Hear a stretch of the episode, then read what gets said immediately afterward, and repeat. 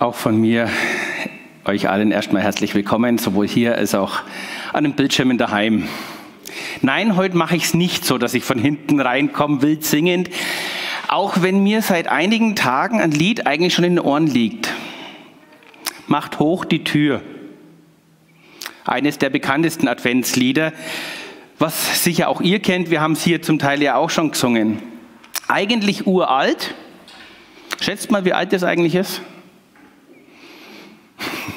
Blöde Frage, ich weiß. 400? 800? So, da ist jetzt nämlich genau die Frage, was ich hernehme. Eigentlich in der Version, wo wir es kennen, ist es tatsächlich um die 400 Jahre alt. Gibt dann verschiedene Versionen, aber eigentlich ist es noch älter, weil es eigentlich Psalm 24 ist. Das heißt, das ist eigentlich schon vor Christus aufgeschrieben worden und gesungen worden. Macht hoch die Tür, die Tor macht weit. Es kommt der Herr der Herrlichkeit, singen wir heute. Damals hieß es, hebt euch ihr Tore, hebt euch ihr uralten Pforten. Für den König der Herrlichkeit. König. Der Robert hat es vorhin schon angesprochen, so, was muss ich eigentlich tun? Damit da jemand zu mir zu Gast kommt. Ich möchte es mal gern vergleichen.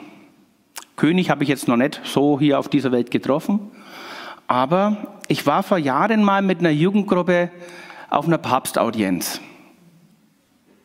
So, ihr seht, was für Menge da los war. Irgendwo zwischendrin ist auch der Weg. Seht ihr? Fast schon nicht zu erkennen, ne? Naja, und da jetzt wirklich den Papst sehen, ist teilweise schwierig. Teilweise wurden dann noch so Tücher geschwungen und so weiter und hoch drüber und hm. Da waren mehr, die gesagt haben, hey, den will ich wenigstens sehen. Und ich habe ja schon gesagt, ich war mit der Jugendgruppe da. Also wen lasse ich da natürlich vor? Die Jugendlichen. Die sind ja wichtiger als ich sondern da sind wir genau in diesem Denken, was der Robert vorhin schon angesprochen hat. Da ist jemand wichtiger äh, als ich, da ist jemand besser als ich, da ist jemand mehr wert. Wenn wir das jetzt auf unseren König, auf Christus beziehen, ja, da ist jemand im Gemeindevorstand oder Pastor und ja, der andere liest aber mehr in der Bibel und betet mehr und ich setze mich darunter auf die unterste Stufe. Alle anderen sind auch in dieser Kategorie weiter oben.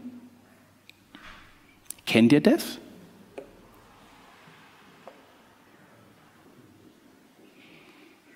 Ja, ich konnte einen Blick auf den Papst erhaschen.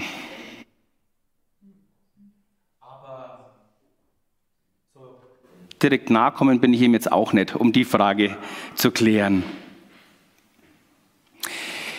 Aber nochmal zurück zu diesem, jemand anders ist mehr wert als ich. Oder wer ist denn mehr wert? Wer ist denn wichtiger als ich?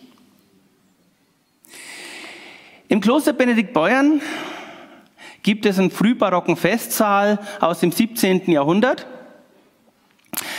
Und jetzt, wenn man den Saal so anschaut, ist da hinten eine Tür drin.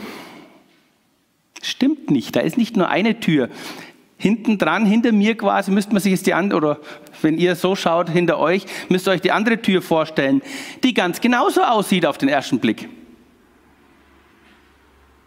Mit einem Unterschied.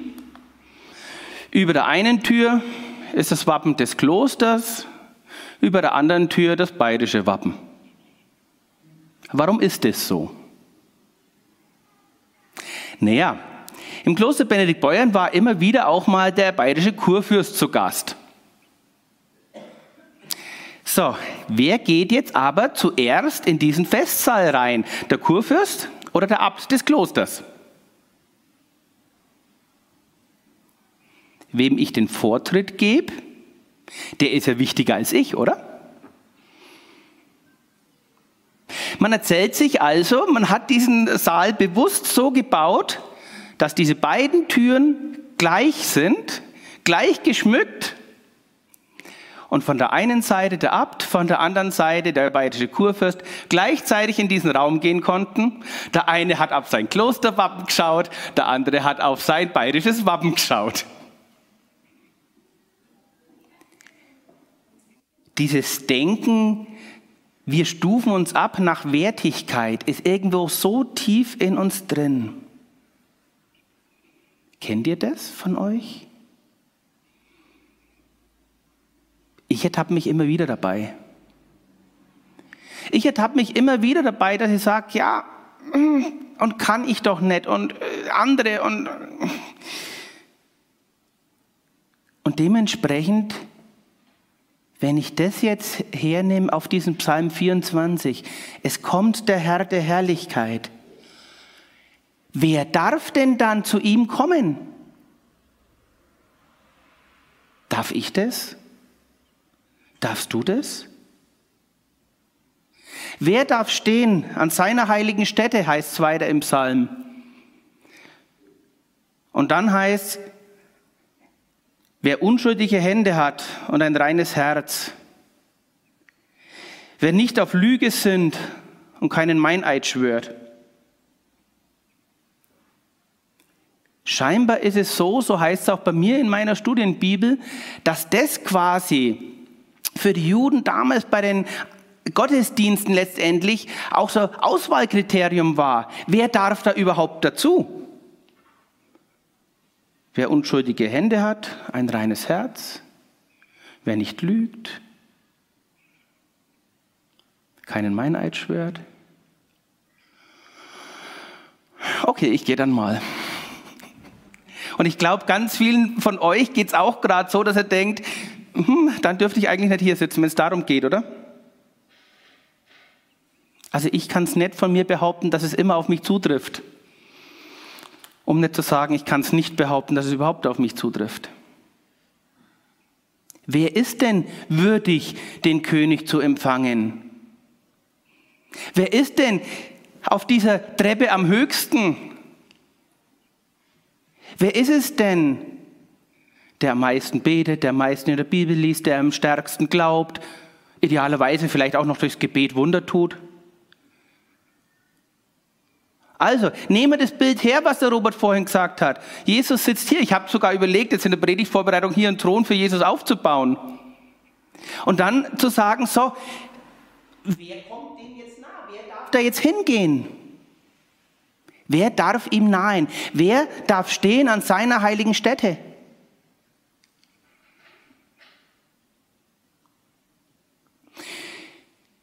Es gibt unzählige Bilder davon, wie Jesus als König herrscht, wie Jesus thront, wie Jesus aus den Wolken herabsteigt. Mir gefallen diese Bilder nicht. Ich glaube, sie vermitteln ein falsches Bild. Ja, und das in aller Klarheit. Ja, Jesus ist König, ohne Einschränkungen. Ja, er ist der Herrscher der Welt. Ja, er hat alle Macht im Himmel und auf Erden. Alle Macht über dein Leben und über mein Leben. Und ich rücke nicht davon ab. Aber wir dürfen ihn anders erleben als weltliche Herrscher. Wir müssen nicht, wenn damals vor 2000 Jahren Kaisen hat, der König kommt, ebnet ihm die Straßen, dann war Angst und Schrecken weil weltliche Herrscher ihre Untertanen unterdrückt haben. Bei unserem Gott ist es aber nicht so.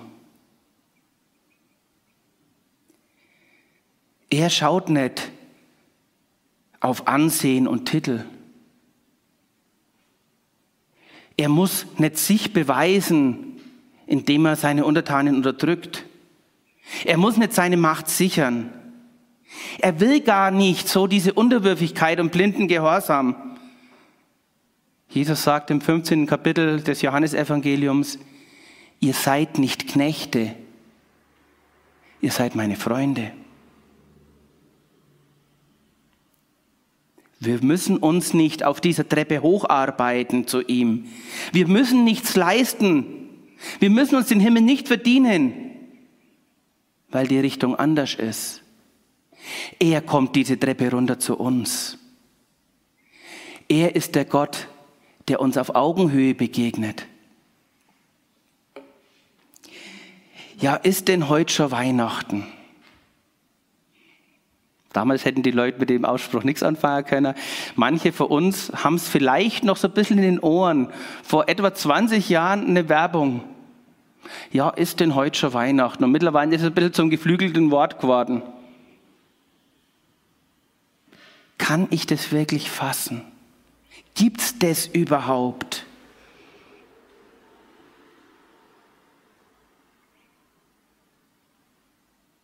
Und mit diesen kann ich das fassen? Gibt's das überhaupt?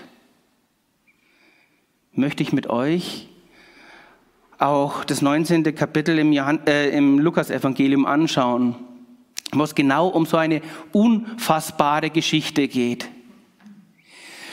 Jesus kommt nach Jericho und geht durch die Stadt. Dort lebte ein Mann namens Zachäus.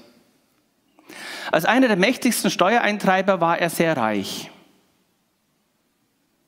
Zachäus hatte versucht, einen Blick auf Jesus zu werfen, aber er war so klein, dass ihn die Menge den Weg versperrte. Er war zu klein, um über die Menge hinwegschauen zu können. Deshalb lief er voraus und kletterte auf einen Maulbeerfeigenbaum am Wegrand, um Jesus von dort aus vorübergehen zu sehen. Stellen wir uns die Situation vor. 19. Kapitel, ist schon weiter hinten. Das heißt, Jesus hat schon einige Berühmtheit erlangt. Erzählungen von Heilungen, die bewirkte, von Wundern, die er tat, von den Gleichnissen, die er erzählt hat, haben schon die Runde gemacht. Er ist die Berühmtheit damals. Und der kommt jetzt nach Jericho. Also, stellt euch vor, eine Berühmtheit will hier nach Pegnitz kommen. Haben wir ja zum Teil schon gehabt, Flams Posthotel damals, ne? Was war denn bei manchen Leuten für Auflauf am Bahnhof? Was war denn für Auflauf auch um die Fußball-Nationalmannschaft, als sie hier trainiert haben? Und, und, und. Also, es ist klar, dass ein Riesenauflauf ist.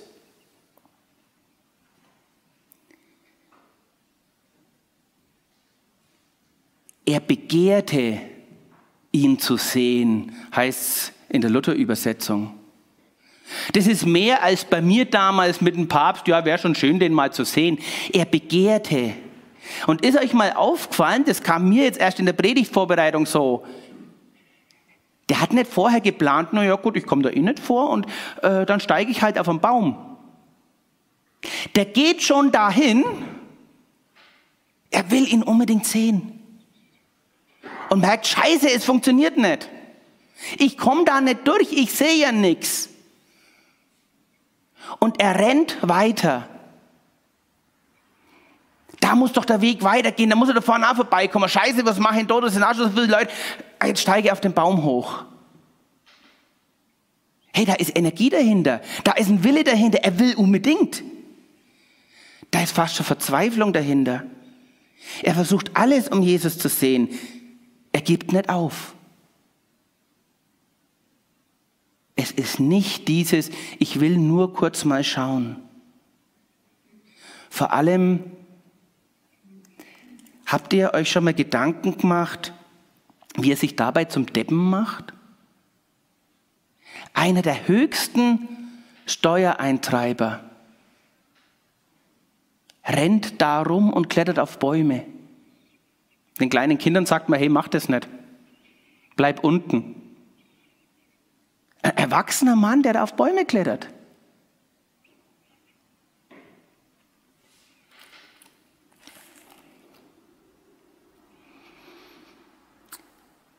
wir lesen weiter. Als Jesus kam, blickte er zu Zachäus hinauf und rief ihn bei Namen. Zachäus, sagte er, Komm schnell herunter, denn ich muss heute Gast in deinem Haus sein. Hoppala. Er will ihn sehen. Und was passiert jetzt? Jesus spricht ihn an. Mit Namen, er kennt ihn. Und vor allem, auch da müsst ihr euch das mal vorstellen. Ich stehe irgendwo hinten drin in der Menge, vorne tausend Leute, wichtigere Leute als ich, dass Jesus überhaupt zu dem Baum kommt. Der muss sich da auch durch die Menge kämpfen. Insofern gefallen mir die Bilder, die da dargestellt werden, eigentlich auch nicht. Das ist fast schon recht idyllisch. Ach ja, da ist einer, den holt Jesus runter und fünf, sechs Leute stehen außen rum. Das ist Quatsch. Was man dem Bild aber gefällt, irgendwie passt der Erwachsene nicht in den Baum hoch. Da merkt man, dass er sich zum Deppen macht.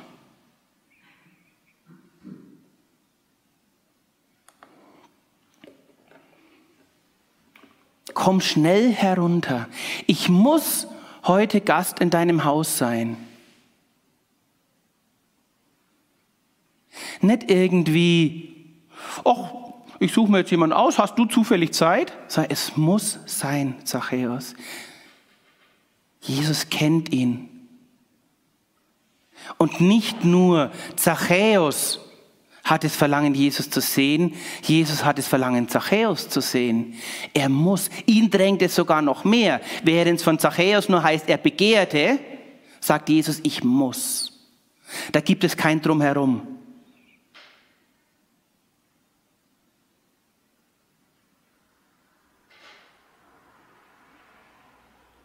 Dementsprechend wundert es mich nicht, dass es heißt, Zachäus kletterte so schnell er konnte hinunter.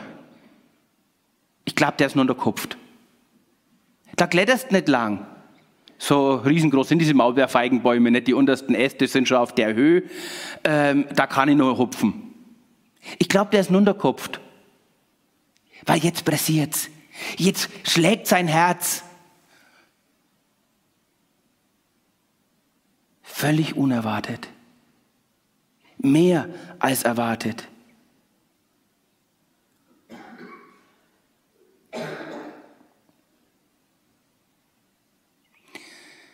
Mir sind bei dieser Bibelstelle zwei Sachen wichtig geworden.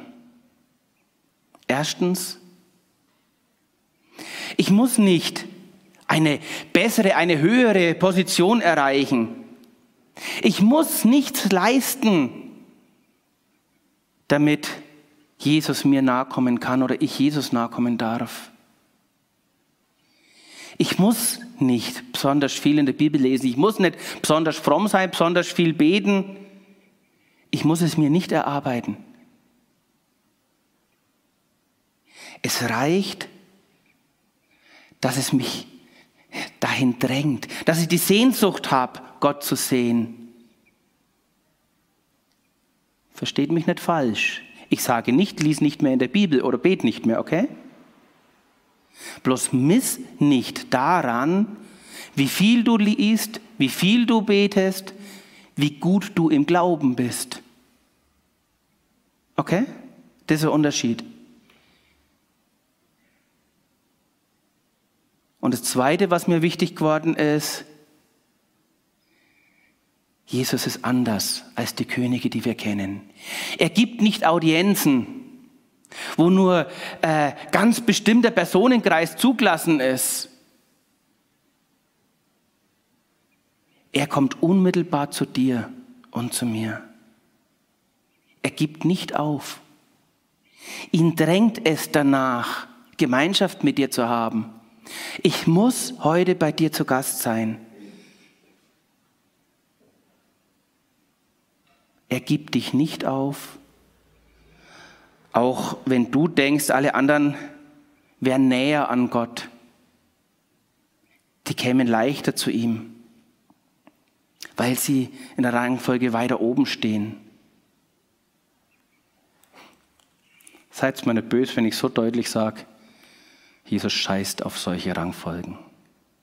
Er scheißt auf solche Bewertungen. Das ist nicht sein Denken. Das ganze Evangelium, die ganze frohe Botschaft vom Wesen unseres Gottes zeigt immer wieder genau das. Gott kommt nicht zu denen, die ihn verdient haben.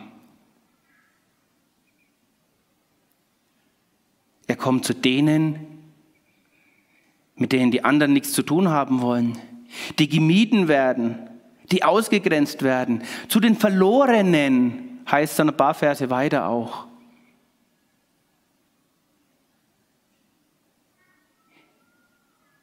Er verändert ihr Leben nicht, weil sie was geleistet haben. Er stellt keine Bedingungen. Er heilt einfach. Er befreit von Dämonen. Er weckt Tode auf. Ja, er ist der Herr. Aber anders als wir denken. Nicht wir schaffen die Bedingungen, dass er zu uns kommen kann, sondern er schafft die Bedingung, indem er die Treppe runtersteigt, indem er sich klein und verletzbar macht. Und für mich immer wieder spannend, auch bei Zachäus. Jesus redet ihm gar nicht ins Gewissen. Hey, du musst das anders machen und das und das und das. Durch die Gemeinschaft mit Jesus heißt es dann anschließend unmittelbar, und während sie beim Essen beisammensitzen, kommt Zachäus und sagt, ach ja, übrigens, ich weiß, da ist einiges nicht in Ordnung in mein Leben, ich mache jetzt das und das anders. Die Gemeinschaft mit Jesus, die Gemeinschaft mit diesem unerwarteten Gott, mit diesem unkonventionellen Gott, mit diesem Gott auf Augenhöhe, die verändert uns. Also genau andersrum. Nicht wir müssen uns verändern um, sondern er macht es, dass wir uns verändern können.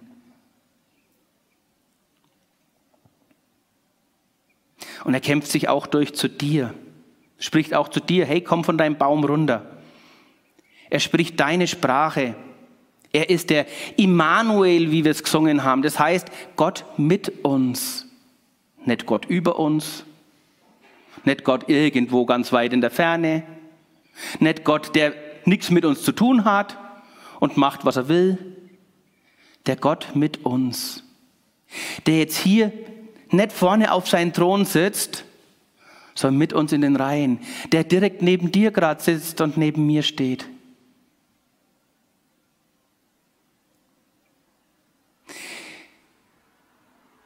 Wenn ich dieses Wissen so hernehme, dann gewinnt der Psalm 24, mit dem ich angefangen habe, für mich eine ganz neue Bedeutung. Wer darf hinaufziehen zum Berg des Herrn? Wer darf stehen an seiner heiligen Stätte? Dann stehen für mich hier die falschen Satzzeichen. Nicht der unschuldige Hände hat und ein reines Herz, der seine Seele nicht an Nichtiges hängt und keinen trügerischen Eid geschworen hat. Punkt. Sondern ein Fragezeichen. Meint ihr denn wirklich, nur die kommen zu Gott, die unschuldig sind, die nicht lügen, keinen Meineid schwören, ein reines Herz haben? Das müsste für mich ein Fragezeichen sein an der Stelle. Darf ich nur zu Gott, wenn ich alles richtig gemacht habe? Ich sage nein. Ist Gott nur mir nahe? Ist mir Gott nur dann nahe, wenn ich immer schön fromm bin und ich sage nein? Ist er mir nur treu, wenn ich viel bete und in der Bibel lese und ich sage nein.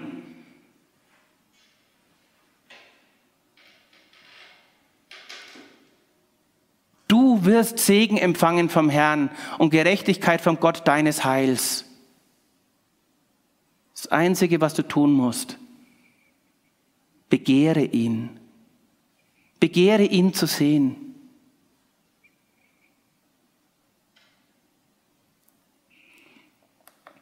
Und wenn wir, hoppala, das ist eins zu weit. Und wenn wir weiterlesen, ihr Tore, hebt euch nach oben, hebt euch, ihr uralten Pforten, dann heißt es für mich, ihr Tore des Herzens, geht auf, macht Platz für diesen Gott. Ihr Pforten des Verstandes, so eingeengt wie ihr seid, weitet euch, weitet euren Blick Lasst ein weiteres Bild nicht so ein beschränktes von Gott zu. Denn es kommt der König der Herrlichkeit, nicht ein weltlicher König, den ihr kennt, wo ihr in weltlichen Kategorien denkt von Rangfolge. Darum geht's nicht. Wer ist denn dieser König der Herrlichkeit? Der Herr stark und gewaltig, der Herr mächtig im Kampf. Ja, das ist er. Wer ist dieser König der Herrlichkeit? Der Herr der Heerscharen. Er ist der König der Herrlichkeit. Ja, das ist er. Aber wer ist auch dieser König der Herrlichkeit? Der Gott auf Augenhöhe. Der Gott, dem es nicht wichtig ist, was du leistest, für den du dich nicht erst hocharbeiten musst, der für dich nach unten kommt, für den diese Rangordnung nicht gilt. Das ist unser König der Herrlichkeit.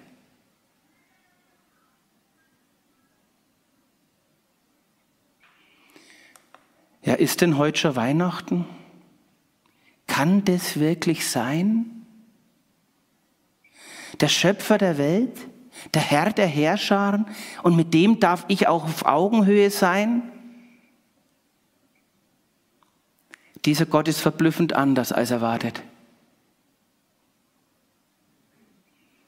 Die Vorstellungen, die wir von anderen Königen und Herrschern haben, können wir bei ihm über den Haufen schmeißen. Er unterdrückt nicht die, die zu ihm gehören. Er erhebt sie und macht sich selber klein und verletzlich. Das ist das, was wir insbesondere an Weihnachten feiern. Ist denn heute schon Weihnachten?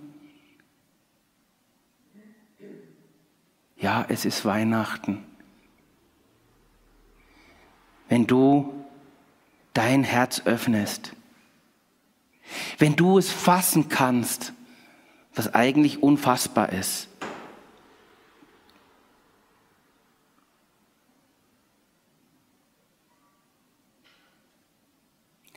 Macht hoch die Tür, die Tor macht weit.